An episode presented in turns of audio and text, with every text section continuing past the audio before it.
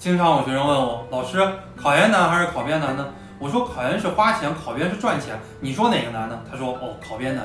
其实考研也挺难的。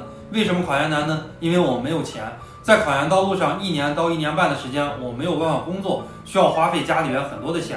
我们要租房子，要报班，要买资料，以及承担我们生活中各种各样的花销。时长不短呢，我们还要把自己打扮得美美的，还要犒劳一下自己，这些都需要花钱。在考研道路上，我的很多学生要不是因为没有钱而放弃了，或者说因为缺钱带来的心理恐慌，导致了自己复习效率的降低，最终与研究生以失之交臂。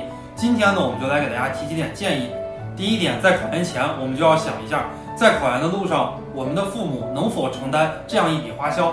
第二点，我们要尽可能多的争取父母的支持。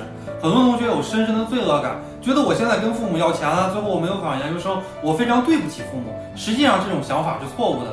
我们考研是为了提升我们自己，并不是因为出去旅游而花掉了父母的这个钱，所以我们没有必要有罪恶感。最后呢，我们要把仅有的钱做一个合理的分配。比方说我在考研道路上仅有一万块钱，那我大四我就老老实实的住在宿舍就可以了，拿这一万块钱可以负担自己一年的生活费，或者还可以报一个班，就没有必要用这一万块钱出去去租十个月的房子。老铁，你兜里的子弹还够吗？